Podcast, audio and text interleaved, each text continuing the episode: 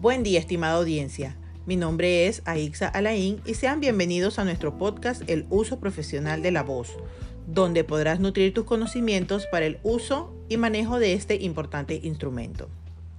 El estudio de las características y la frecuencia de las alteraciones de la voz se enmarca en el ámbito de la Ley de Prevención de Riesgos Laborales, sobre todo a raíz de la inclusión de los nódulos de las cuerdas vocales en el nuevo cuadro de enfermedades profesionales, aprobado mediante Real Decreto 1299-2006 de 10 de noviembre.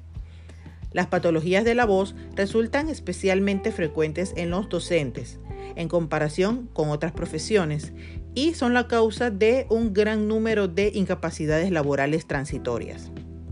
Los trastornos de la voz afectan a la comunicación e impiden que las personas afectadas puedan desarrollar con normalidad, confort e incluso placer las actividades cotidianas.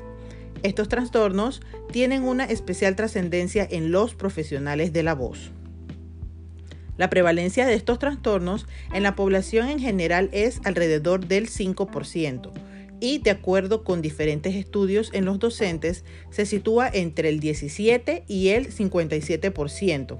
Se estima que 7 de cada 10 casos se debe a sobreesfuerzos y malos hábitos al hablar, por la utilización de un volumen por encima del ruido ambiental o por hablar por encima de la capacidad media de fonación.